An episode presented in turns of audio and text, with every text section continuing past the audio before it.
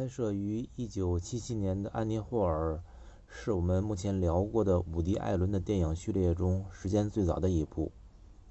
电影虽然叫《安妮·霍尔》，但真正的主角是第一人称视角的喜剧演员艾尔维。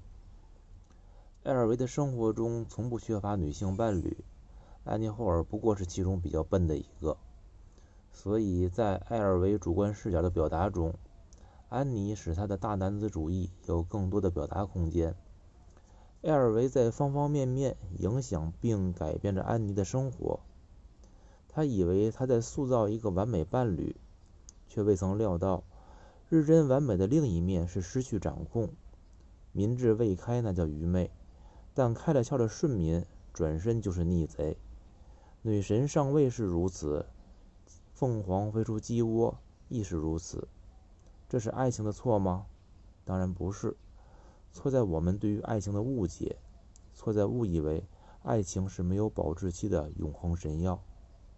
没有神药，当然也就没有药神。爱情就像胶囊药粒儿，初尝甜蜜，甘尽苦来。也许良药苦口，也许要你小命。艾尔维和安妮都是幸运的，分分合合，吵吵闹闹后。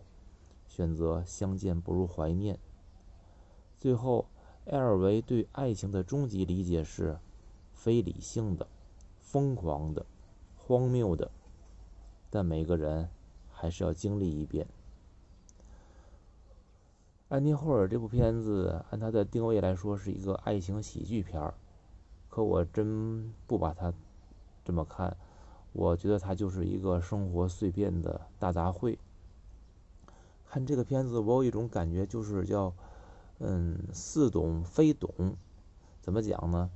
说看得懂吧，但是它这个高密度、海量信息、急速话痨，还有疯狂掉书袋，我感觉真心的有点跟不上节奏。还有它里边的这个台词有好多梗，这个梗啊，如果你不懂，就非常影响观感。嗯，比如说它里边提到的这个迪克和佩里。这因为我看过卡伯特的《冷血》哦，我知道这两个人物呢是《冷血》里边的。嗯，伍迪·艾伦在台词里边放这两个人，当时他的背景是想说什么，我能明白。可是还有大量的他提到的人啊或者事儿啊，是我不清楚的。那你也来不及去查。这样的话，就有一种看不太明白的感觉，就是导演想表达的意思，你未能完全收到。再有呢，我给大家举一个例子啊，来说明这个，嗯，也是一个略经改编的真事儿，就有一男一女，他们两个口角就打架，是在夏天。这个女的呢，她穿的是那种没袖的衬衫，这人呐比较胖，他那胳膊就很粗，所以露出胳膊很难看。你看这个两个人口角的话，尤其你男跟女，你去说什么，其实你你很难讲，就是因为这个性别会使你跟女的打架，你天然就没有优势。呃，他们两个人当时呢就在互相攻击对方，这个攻击外表啊、问候祖宗八辈儿啊等等的。这男的就跟女的说了一个呢，你看你那个大指尖，这个指尖，嗯，咱们学过语文，鸿门鸿门宴这个课文都知道。这是说这个项羽赐给樊哙的那块肉，一个指尖，它是猪腿的意思。其实说男的在骂这个女的胳膊粗跟猪腿一样，但是呢，这女的显然是文化水平不高，她就没听懂。人家这个骂完他之后，他就愣在那儿了，这下就很尬。就是说呢，两个人的之间的对话，其实你说的东西，如果对方没听懂。也许你在暗笑，也许你也会其实有点尴尬。完，我骂完他，我都他都没明白我骂的是什么。可从被骂那一方来说呢，他挨了，他他肯定他通过对方的表情、这个神态等等，他都知道对方在骂他。可他不明白对方在骂他什么，这就成为一种理解的错位。你就说我举这个例子讲，我看伍迪·艾伦的这个东西，我有时候知道他在嘲弄很多东西，但是。到底的嘲弄点是什么？以及那种嘲弄的这个嗯对象力量是什么？不能完全抓住，这是我看这个电影感觉就失去了很多。咱再说电影，我说你说说他不懂，刚才说了很多不懂，但是吧，他的情节又不复杂，内容也可以说是简单明了，每个人都很容易从片子中找到共鸣，所以总体上就形成一种感觉，这个片儿看完了能看得明白，但是丢失了很多细节，这是对我来说有些遗憾。伍迪·艾伦在这个电影当当中呢，一如既往，极尽嘲弄之能事。我真不知道伍迪他有多喜欢嘲弄，包括他自自己在内的一切人、一切事儿，嬉笑怒骂皆成文章。但是他已经生猛到了让我觉得缺少温度。这种缺少温度，使我和片子之间会有距离感。虽然在电影里边，伍迪采用了一种技法，他是直接穿过屏幕跟观众对话。他打破了第四堵墙，实际是拉近了片子和观众之间的距离。他就直接把观众揽进这个片子里边，让你和片中人物去对话、去思考，是增强了你的在场感。但是由于他的那种那种嘲弄、嘲弄，我说过于生猛了，又把这种距离感呢又拉大，所以这一种推和拉的感觉。在我观影的过程当中，就同时产生。关于影片呢，我想吐槽一点儿保罗·西蒙。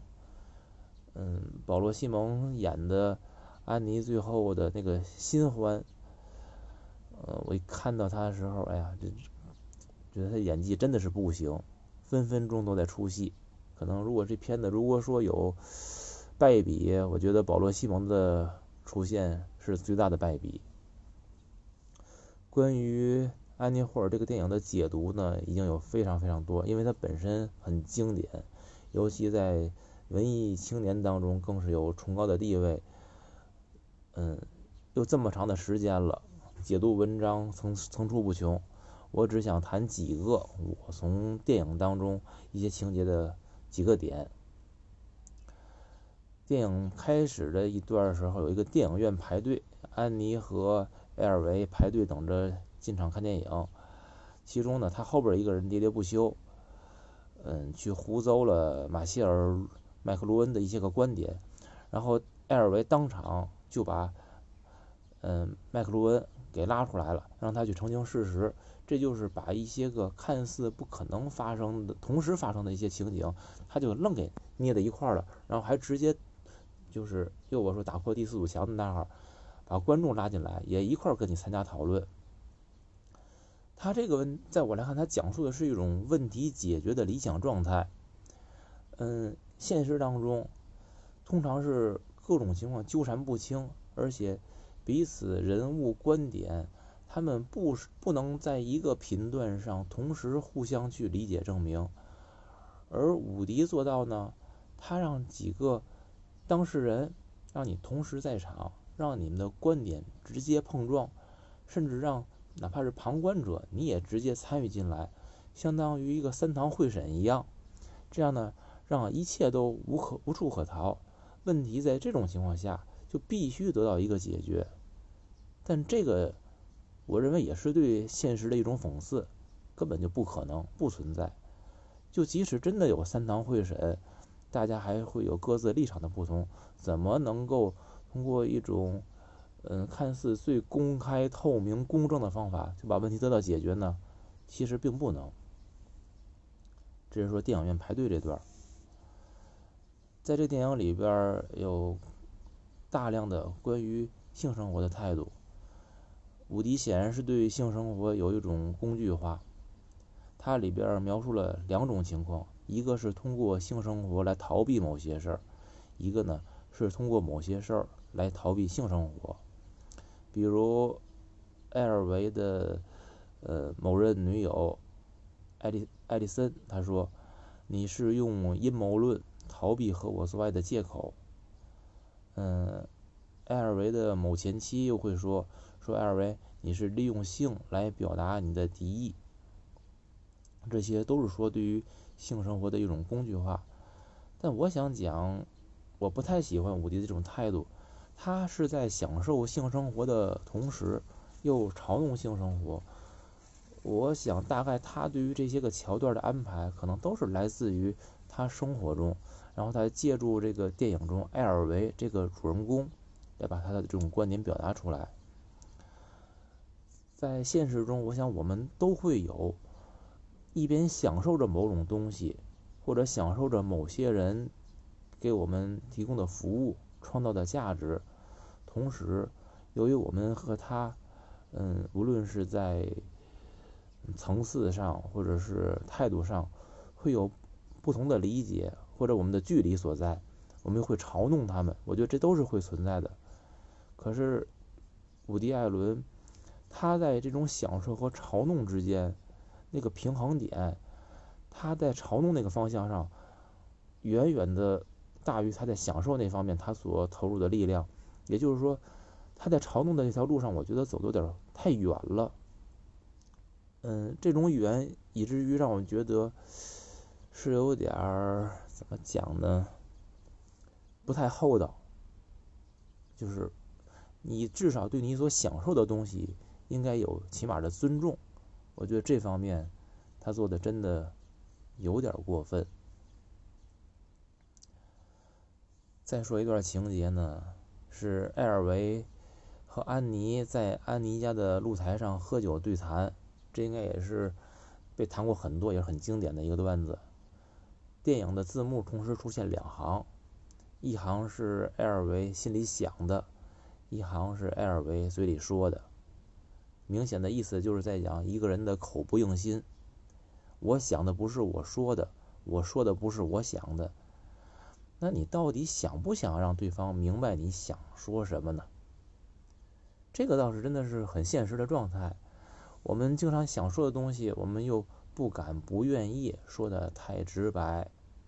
但是呢，我们又有一种表达欲，我们希望别人听到我们的声音。这是很多人的一种状态。但到我现在来讲，我觉得可能人的年纪越大，或者你对很多问题想得越明白的时候，也就不需要这种表达方式了。嗯，因为什么呢？就是其实只有在，就是你的你的表达欲，你终究还是怕别人不知道，所以你才要想方设法的去说。而你表达完了之后，你到底想达到什么目的呢？或者说，对方听到你的表达后，又会怎么样呢？其实什么什么都没改变，反而会让接受你信息的一方。对你这个表达者产生各种观点，这种观点也许他正确的收到你的信息，也许他会对你有误解，尤其是当你含混其辞，就是并没有把自己心里想说的真正的表达出来，只是罔顾左右而言他，只是一种暗示等等的时候，更容容易产生误解。那与其这样，你干嘛要做这种模糊的表达呢？所以。真想明白的人，大概选择就是不说，他就没有说这个选择，因为能说的那些东西，他也不需要含混的表达，他早就可以清楚的说出去了。所有那些让他纠结的，其实都是不需要说的，他也就不说。电影里边还有一段嗯，是以两个人同同时就是。两个分镜同时在一个屏幕上出现，是说他们对于做爱次数的理解。埃尔维认为他们他跟安妮做爱的次数非常少，一周三次很少。安妮对于一周三次的态度是叫非常频繁。这是什么意思呢？你你的下限是我的上限，你的上限是我的下限。对于同一件事产生了完全不同的评价，那你说谁说的对呢？这个事儿因为本身根本就没有标准，那你说一周三次，有专家给人给这定了多少是标准吗？这还因人而异呢，是不是？所以没有对的事儿，只有对的人，合拍才最重要。安妮后来跟埃尔维之间，他们距离是越来越远。但是埃尔维这个安妮，嗯，她始终心里都有种纠结。他就说他自己在讲，如果不和艾尔维睡在一起，很内疚；如果睡在一起，又违背自己的感觉，或你就会看到安妮在做一件什么什么事儿呢？叫委曲求全。咱就谈谈这个委曲求全，委屈真的能求全吗？其实你看，所有的最后都只剩委屈，从来没全。为什么呢？当你委曲求全的时候，说明你和另一个人他已经不在一条轨道上了，你只是在迁就。但就像我刚才说的，你的迁就可能是你的下限了，但是你迁就所达到的效果，可能是那个人。所能接受一个一个上限，就是它是两个人的两个极端，一个人的下限和另一个上限，两个人都在极值的边缘上，可能有那么一点点契合，这一定是不稳定的，或者是彼此都不能满意的状态，那一定是两个人同时在自己宽容度最大的那个范围内重合了，那两个人才能和谐。所以呢，对于委曲求全这件事儿，你要么求全，别觉得委屈。要么呢，你就不委屈，你也别求全，因为委屈跟求全不可兼得。关于爱情呢，结尾时候艾尔维讲了一个笑话，嗯，笑话那个内容咱就不讲了。我看到最后，我看到这儿，我就想起我曾经看过的一个话剧，跟也是跟笑话有关。是天津人艺的混世，我去现场看了很多次，是我非常喜欢的一个话剧。但是这种话剧现在可能也很难再有了。我已经好多年不看话剧了，因为我觉得现在整个这个话剧市场已经有点变味儿，能够上演的剧目越来越是嗯允许被上演的样子，而不是那种异彩纷呈的样子。在婚事里边，他有这么一段台词：“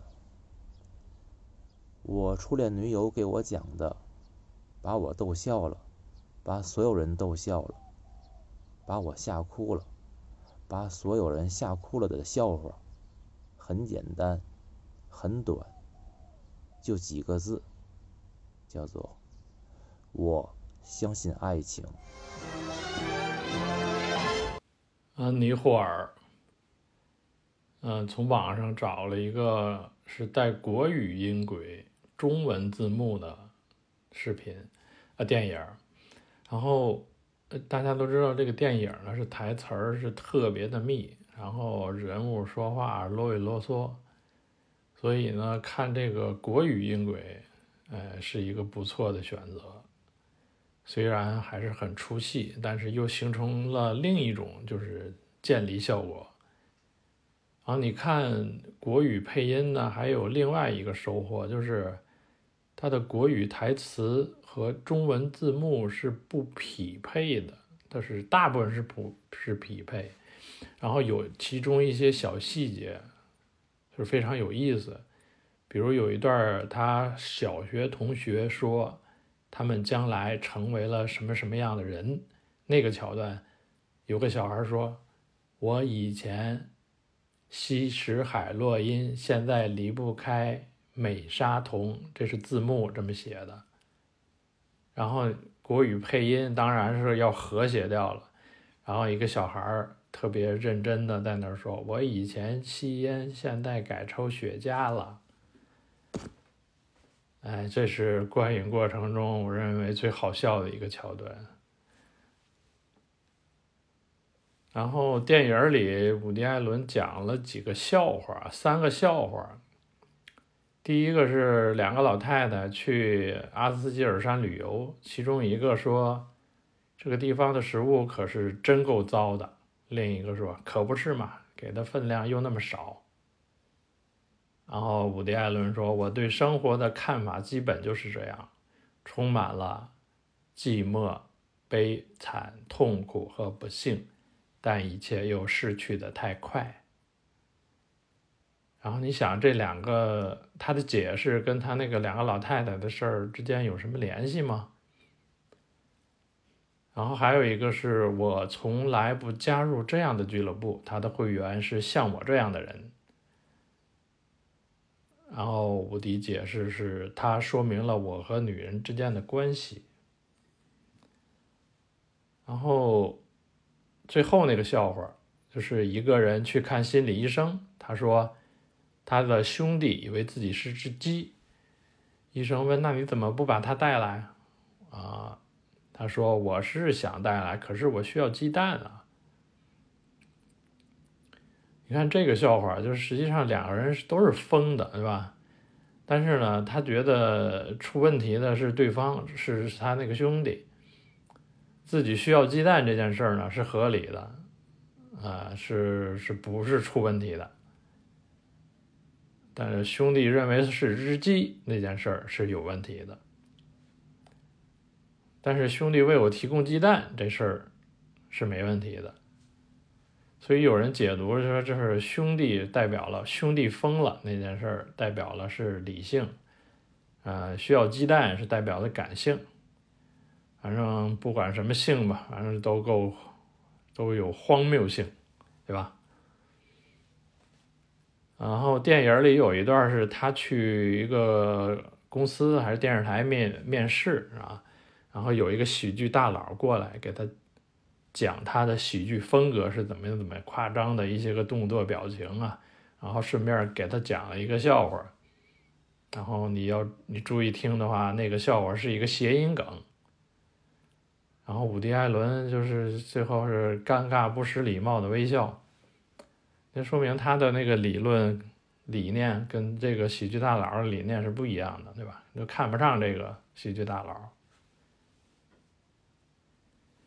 然后你就说，要是用这些个段子来对比男女关系啊，就是我觉得它的比例是不对等。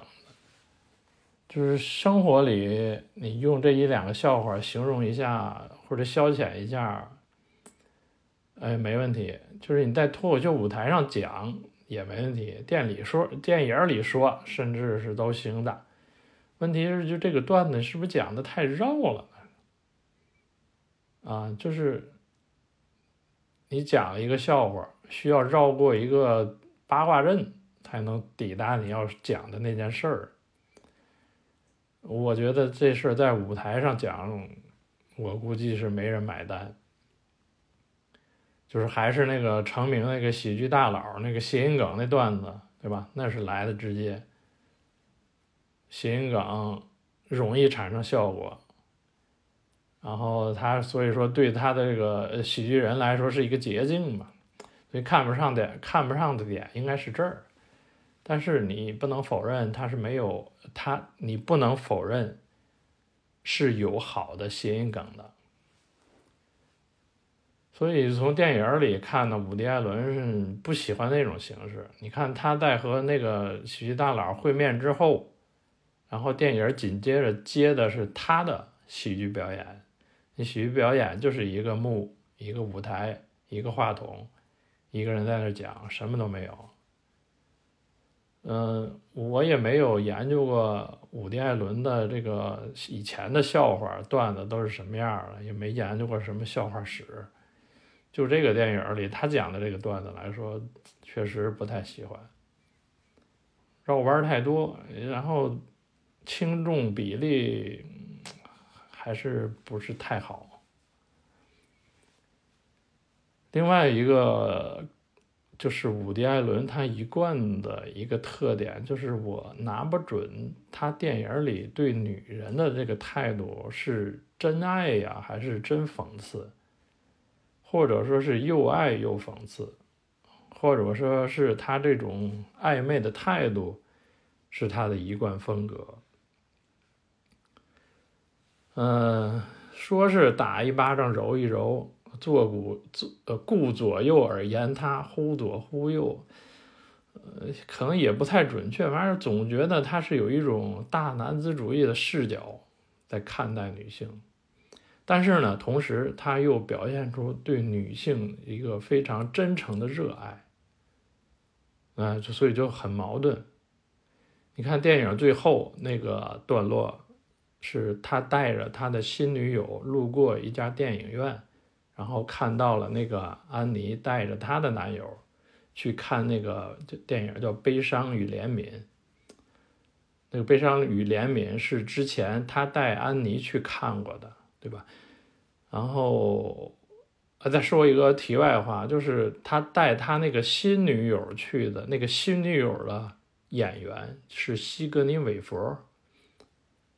他拍这个电影的时候，应该还没有接那个《异形》，所以那时候也不是很有名。然后，当然他给了一个是一个很远的远景啊，你也看不清是谁。那个就是在一个访谈的一个一本书里提到的，就说这个桥段吧，就是我看不出有什么意图。你说是他讽刺的是安妮吗？然后他说是他那个，他说电影里说，是他的个人战绩，因为他曾经带着安妮去看过，以至于启迪了安妮，对吧？开发了对安安妮对艺术的热爱，对吧？对这电影这个电这部电影的热爱。但是他说的很平实啊，那你听是不是有一种很傲慢的态度在里面？你看，就是。他可以说自己是在炫耀，对吧？并讽刺那个安妮的一个附庸风雅，但是就是还是他讲的挺真诚的，你你哎，你听是是这么回事但是又不是，所以说，你说他讽刺吧，就没那么大劲儿，对吧？你说人家安妮，万一人家真喜欢呢，对吧？但你也不好说。还有他前那个前几任女友，啊，像安妮这个肤浅，你说人肤浅，说然后你说人家没没文化，那人家上面有一个学哲学的呢，你又说人家卖弄，对吧？呃，你都行，就就你行，对吧？然后就是他说的这些笑话，并不是很好笑，但是确实是他充满着一种思维的陷阱。就是你得绕一下，你才能明白啊，是这么回事儿。但是你觉得有多好笑吗？电影里最好笑的还是他那个黄色段子，对吧？今天这期节目呢，是我们伍迪·艾伦这个系列的又一部。呃，安妮·霍尔，一九七七年的，是这个选题的发端呢是。前几天，我们的另外的一个文艺的社群，然后他们请我做分享嘉宾，去讲了一期这个电影。然后，人家那个社群做的非常好，有预热的广告啊，还有后边的什么文字整理。后来我一想，咱们这个节目，那么就是咱们自己的园地，所以一个很成熟的东西，我就跟两位嘉嘉宾。主创老师说了，然后有两位的这个加持，然后他们也会分享他们的看法，就能做成一个我们这个伍迪·艾伦这个作品序列里边一个比较成熟的一期，所以这期那么就就做了。嗯，这部电影是我个人非常喜欢的，嗯，伍迪·艾伦的一个，我觉得是他很用力，嗯，而且也用力没过猛的一个作品。他这个作品呢，而且是在他的就是非常创作力旺盛、台词密度非常，当然他的作品台词密度都非常大，这个是他台词密密度很大的一部作品，而且当时是在他和这个戴安·基顿的热恋期，但是他热恋期他也没忘了损戴安·基顿，而且我就可能我是个凡人。嗯，我理解不了大艺术家。就是这个电影，我首先推荐大伙儿都去看。而且您看第一遍和看第二遍，可能你发现东西都不一样，而且听他说那同样的话，你的反应都不一样。嗯，如果我跟一个那种女神类的人交往，我不会给他拍一个这样的电影，把爱情、同居、结婚、离婚，然后全抛给他剖析，像手术刀一样剖切开给他看。他这样看完了以后，他还有什么意愿和我在一起呢？就是我把这所有的这些阶段都给他看了，就是我老说这个交响乐，对吧？这个城市部、在线部、展开部，是吧？高潮部，这种你把这些部都给他展开看了，呃，十分钟年华老去，我不知道我这节目里最后能会不会做这个节目，做这个电影的这个东西。那天想起来，就陈凯歌还拍过那么一个东西，陈凯歌还拍的不错呢。嗯，所以这个电影，我首先我要说他的台词，他台词里说了好多东西。首先他说，呃，我不想加入任何欢迎我成为会员的俱乐部。你这个话就，就是可想的余地就有，就开始有了。就是你追一个女神，然后那女神阅尽千帆也好，说是招蜂引蝶也好啊，这是一个会员俱制俱乐部。呃，我不管是成为了他的某任正式男友，还是成了备胎，还是成了舔狗，还是成了某位前任，还是成了前夫，还是成了现任，嗯，那不都是个会员俱乐部吗？他只要欢迎我加入。你是不是愿意当那个会员呢？然后当他呈现那个童年受教育的环节的时候，他又损老师。他说：“不会读书的去教书，不会教书的去教体育。”他把所有这些当老师全骂了，对吧？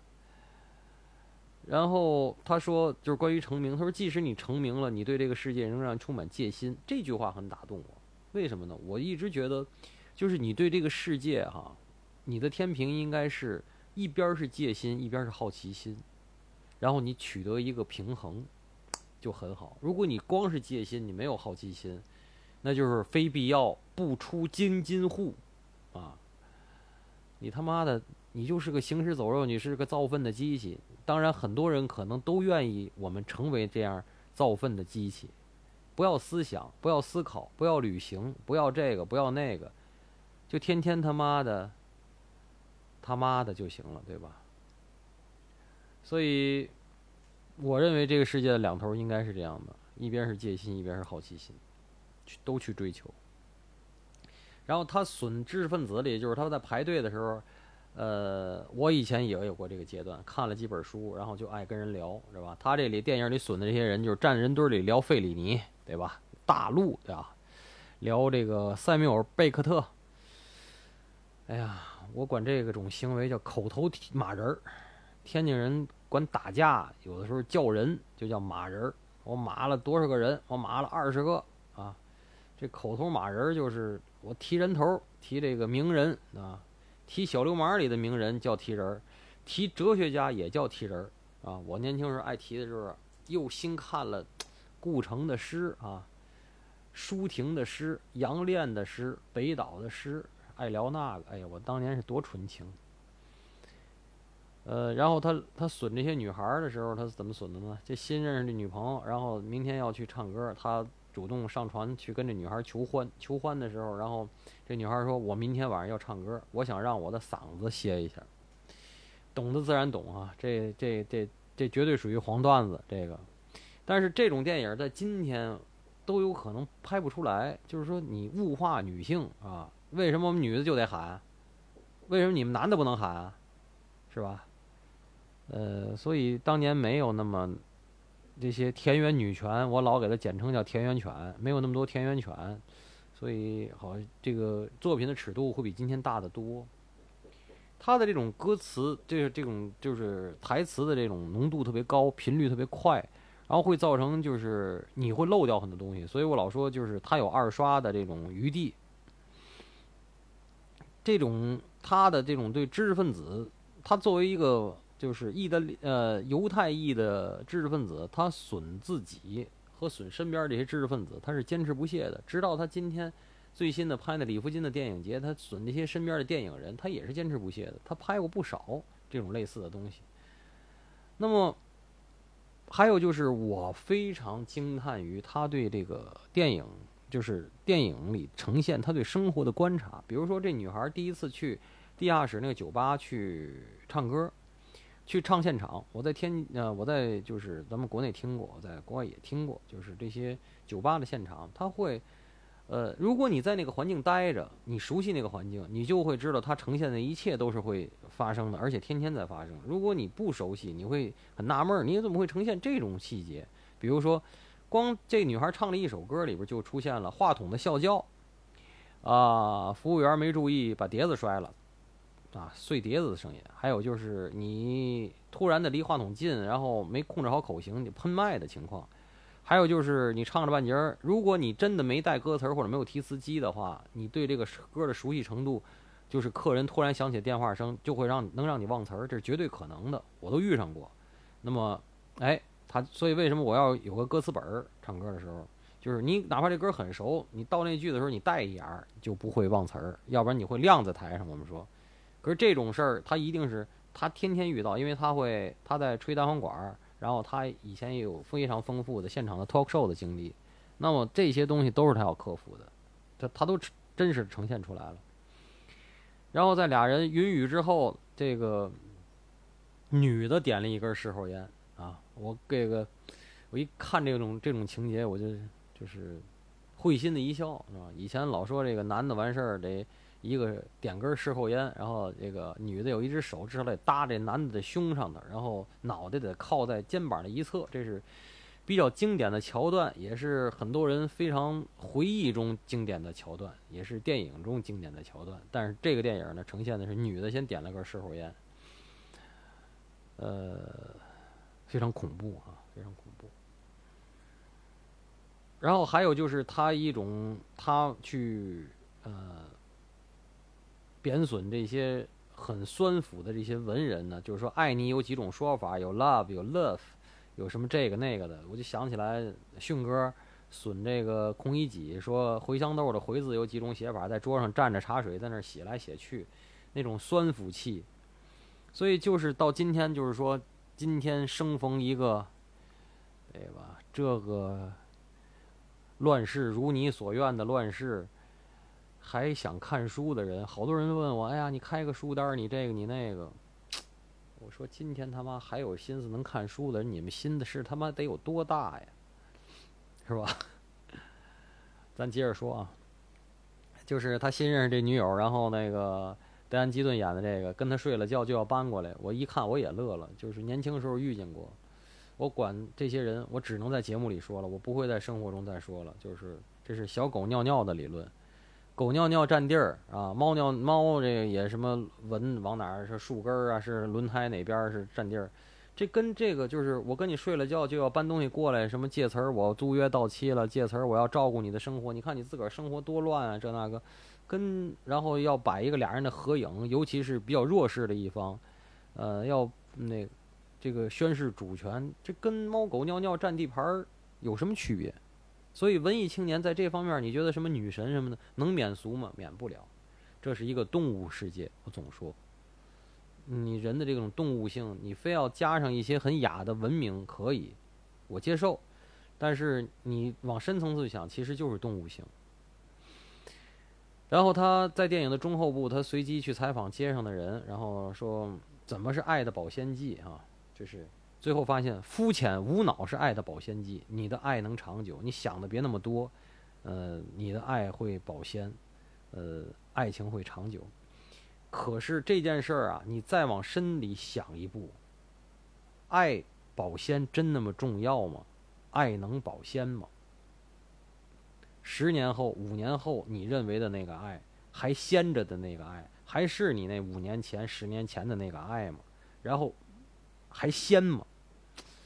你真的顺着这个往下想的话，就是说，又又好玩一层。就是他说的，他的结论是：肤浅无脑是爱的保鲜剂。你想的多，你零碎多，你文艺，你忧郁，你这个你那个，就是就容易就是爱就容易逝去啊，逝去的爱。呃，Love is over 是吧？那那些怅惘，对吧？都是那种很无奈、很遗憾。但实际上，你觉得肤浅无脑就能保鲜了吗？然后你保的那东西还还对不对？加了福尔马林有没有用？嗯。然后呢，故事发展到后面，往后发展呢，就是女神，呃，本来是男生一个屌丝追女神，追到了手，然后后来，呃，男生又离他而去，然后女神求复合，怎么求复合呢？是半夜喊来杀虫。然后就躲在怀里，然后嘤嘤的哭泣，然后又形成了一场云雨，然后怎样怎样，然后海誓山盟。女神这次跟屌丝男生说：“我要让你幸福。”哎，然后半小时以后，这个电影又情节进行了半小时，然后女神分手的时候，再也想不起来她说过了，或者说过也当没说过了。那我有时候就会问你，那些海誓山盟，男生也一样。我并不是说我只说女神，女神不对，男生就那个。所以我活到四十九岁，我今天我就很讨厌画大饼。我在节目中我也说过。我也不在节目中承诺，比如说我会做什么，我会不做什么，我就我们仨人做出来的节目就往外一扔，做出来就往外一扔，我们做了做了就行了。这画大饼这件事儿，哎呀，我要一辈子对你好，我要跟你海枯石烂。哎呦，真有海枯石烂那天，世界崩塌在你眼前，你早他妈活活吓死都休克了，你还想得起来爱谁、拥抱谁、亲谁？胡说八道，对吧？所以说，嗯，我觉得伍迪·艾伦在一九七七年，他那个四十多岁的时候，他五十多岁的时候，四十多岁的时候，就能把这个感情的事情看了这么多。当然，跟我后面会讲述他的八卦、他的感情经历有关系，但是也来自于他的思考，对吧？后面呢？跟女神分手的时候，分手先分书，大家也去参考一下我另外一部这个法国知识分子电影《这个将来的事》，就于佩尔演的那个，不也是吗？那两个教授，呃，离婚的时候分书，我就想起来，我说的就是分书还还算好了。我见过分电视要锯电视的，就是我要这个电视，你也要这电视，那我给你钱啊，我要这个电视行不行？不行，我就要给他锯开。就是你也别好，我也别好，是吧？这个好多的场景，我都听说过或者见过。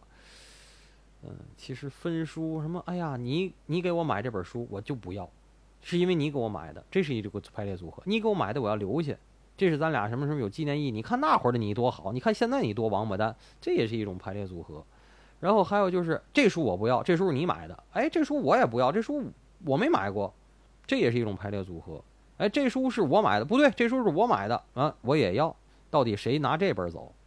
这都是分书的时候会有的排列组合。但无论如何，我就说，嗯，当年的你们能够想象你们今天这样吗？如果当年的你们穿越二十年，穿越几十年，看到今天的你们，你们是不是吓得屁滚尿流？当天晚上就不在一块睡觉了，而不是那样充满了期待。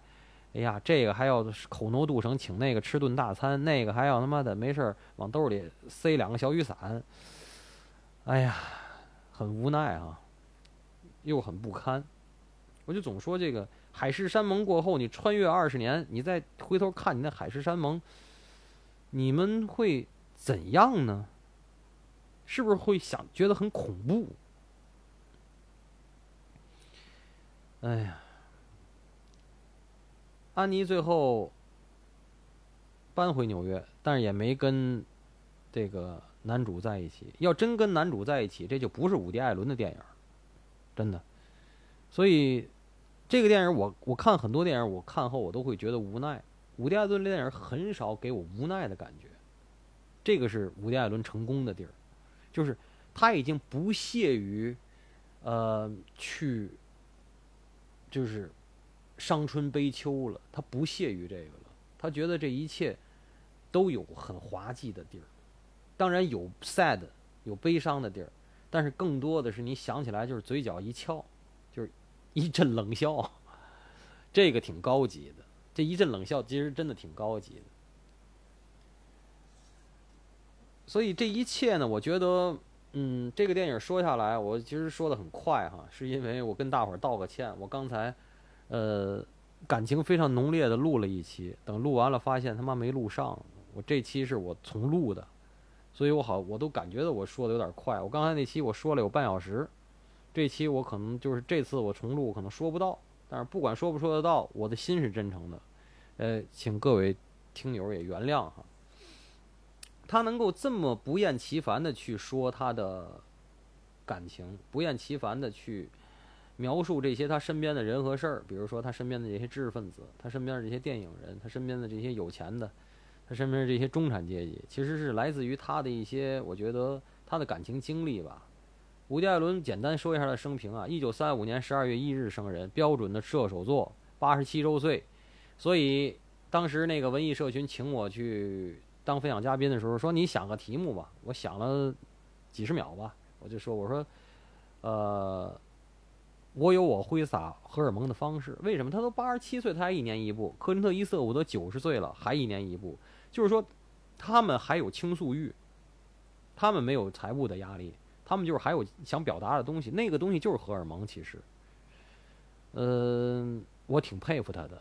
他水平有上下浮动，但是他在我心里头是我的恶趣味。他出来的电影我一定是六十分，然后至于他拍的好不好，我再往上加分。嗯，如果不好的话，我就一分不加了。但是起码他是六十。嗯，伍迪·艾伦是生于这个纽约布鲁克林的一个贫穷的家庭，十三岁开始写段子，所以他。他是段子手出家出道，然后也自己做 talk show，然后中学毕业在 NYU 就是纽大上过几天学，后来被开除了。所以他呢，一九五四年十九周岁娶了第一个老婆哈林罗森，然后一九六零年离婚，一九六四年娶了第二个老婆雷瑟，然后一九六九年离婚，一九七零年代就一直跟女神戴安基顿交往。然后，一九八零年跟米娅·法罗交往，生了两个孩子。然后，一九九七年啊，跟宋怡结婚。那宋怡是米娅·法罗跟他的共同的养女，比他小三十五岁。嗯，所以我觉得就是伍迪·艾伦是大艺术家，围绕他身边的这些人也都是大艺术家。嗯。大艺术家有大艺术家，他的一定有他异于常人的地儿。无论他的情感世界，还是他思考情感的方式，还有他理解这个世界的方式。所以，呃，他最后跟米娅·法罗是成仇人了嘛？米娅·法罗给他拍了一个五集的纪录片，就是说，呃，米娅·法罗一直坚持，就是一九九二年呃一月，呃，米娅·法罗这个发现这个伍迪·艾伦在客厅里头，就是这个。就是这个性侵，这个不是在客厅啊，就是发现在这个他们这个房子里性侵这个七岁时候这个迪伦·法罗。嗯，这个东西到今天也没有定论，但是，嗯，在后来轰轰烈烈的 Me Too 运动中，呃，好多人都割席，跟伍迪·艾伦割席。呃，伍迪·艾伦是这个，起码是这个 Me Too 运动的受害者。这个 Me Too 运动其实是。这些田园犬或者真女权主主义者是受益者，是他们发动的，是他们发起的，然后也获得了一些美国主流主流社会的认可，才发展到今天。呃，但是呢，我要这么说，就是这个运动其实是有扩大化，我个人看观察下来是有扩大化的这个因素的。那么咱们就说围绕着民这个伍迪·艾伦身边的这些人吧。就比如说，咱们说米娅·法罗，米娅·法罗，她头一次婚姻是二十一岁的时候嫁给了绰号叫“瘦皮猴”的那位大明星、大演员弗兰克·辛屈拉。她二十一岁嫁给弗兰克·辛屈拉的时候，已经是弗兰克·辛屈拉第三任妻子了，而且弗兰克·辛屈拉比她大三十岁。当时弗兰克·辛屈拉五十一岁，然后二十五岁，俩人的婚姻只维持了四年。二十五岁，米娅·法罗跟弗兰克·辛屈拉离婚。第二次结婚呢，嫁给了非常著名的那一位安德烈·普列文，就是作曲家加指挥家，生了三个孩子，又领养了三个孩子。他领养这三个孩子，在和普列文的婚姻存续期间，就是在领养三个孩子里，包括后来嫁给伍迪·艾伦的这位宋怡。然后，一九八零年代和伍迪·艾伦交往的时候，又领养了三个孩子，这三个孩子里包括。后来指证伍迪·艾伦性侵的那位迪伦·法罗，然后，呃，在跟伍迪·艾伦交往当中，一九八七年生下了伍迪·艾伦的这个孩子叫罗南，但是罗南最后没跟伍迪·艾伦的这个名姓，最后罗南也姓了法罗，就是罗南·法罗。后来关键是这个儿子呢，成了一个非常有名的专栏作家。就是这个专栏作家揭露了韦恩斯坦的性侵的这件事儿，揭开了这个伍迪·艾伦这个也受害其中的这个 “Me Too” 这个大运动的序幕。而且很神奇的是，呃，这个儿子罗南·法罗，这个亲生的儿子，是旗帜鲜明的站在了他的生母米娅·法罗的身边，声讨他爸爸这个性侵的这个事儿。可是另外的一个，他们的米娅·法罗跟伍迪·艾伦的养子是旗帜鲜明的站在伍迪·艾伦这边，挺这个伍迪·艾伦，就是说坚坚持说他伍迪·艾伦是好人，没有这个事儿。所以说，这个人世间是非常吊诡的，就是你亲生的儿子是反对你的，你养子跟你没有任何血缘关系的是挺你的，是不遗余力挺你的。所以，伍迪·艾伦到今天他还那么损，还有那么多话要说，我觉得跟他的人生经历也有关系。可是说一千道一万，以我一个大俗人的眼光看，这个米亚·法罗说，九二年在在客厅里发现了伍迪·艾伦存着宋怡的裸照，所以。一九九七年，他跟宋怡离婚，呃，跟宋怡结婚，宋怡是自作为自个儿的养女，后来作为自个儿的老婆。这件事儿其实是让我俗人的眼光看是说不清的。你一样再娶一个小三十五岁的，只要跟你没有任何关系，你这件事儿你就是干净的。可是你现在你娶了一个自个儿的养女，那前面别的养女说你性侵，你是无论如何你是。脱不了干系，起码是，但是他们也没有抓着手的证据。可是你也脱不了干系，这件事儿其实就是对他的。声誉来讲，损害是一种非常巨大的损害。可是也没法说了，人家是大艺术家，而且在那个社会里，他还是能活的。在今在中国可能不行，对吧？在在那儿是行的。那么你看这个米娅·法罗，这就是又是一代作女吧？我说我说她起码是个作女啊。而且这个米娅·法罗，她是挺牛的，她是。她的成名作不是因为伍迪·艾伦，她的成名作是因为罗曼·波兰斯基那个《罗斯玛丽的婴儿》，还有后来咱们中国观众耳熟能详那个《尼罗河惨案》，那个老版的《尼罗河惨案》。呃，我要多说两句哈，《相由心生》，他在那个五集的纪录片里，那个就是法罗 VS 那个那个伍迪·艾伦的那个，就是反对伍迪·艾伦的那个五集纪录片里头。老年的这个米亚·法罗面目可憎，大家可以自己去看，自己去判断。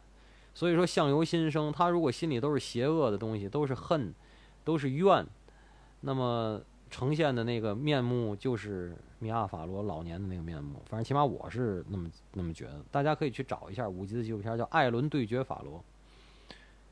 嗯，咱们接着再说啊，就是他七零年代这个交往这个女神，这个戴安·基顿，这戴安·基顿呢。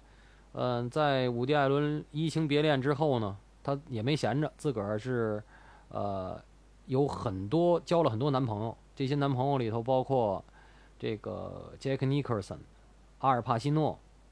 呃，阿他跟阿尔帕西诺演过一集《教父》，然后跟杰克·尼克森后来，呃，在他们老年了演的那那部就是《尽善尽美》啊，那里边，呃，他还秀了一下身材，而且。那个电影里头，那个男男生就是杰克尼克森在病床上念那首诗，就是年轻时候真的生活中杰克尼克森给戴安基顿写的诗。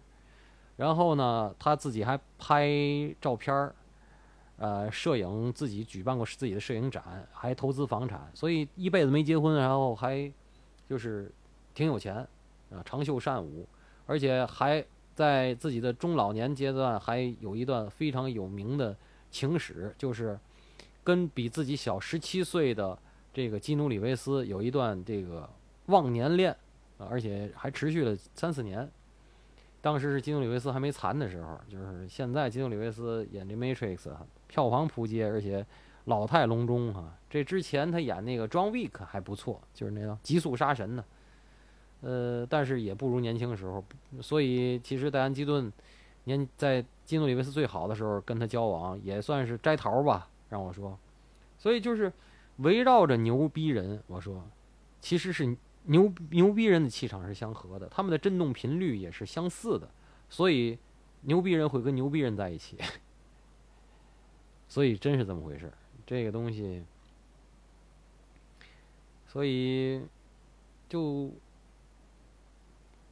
这个就说到这儿吧，所以。感谢大家的这个收听，也感谢大家容许我，在不厌其烦的说我的恶趣味的伍迪·艾伦系列，谢谢。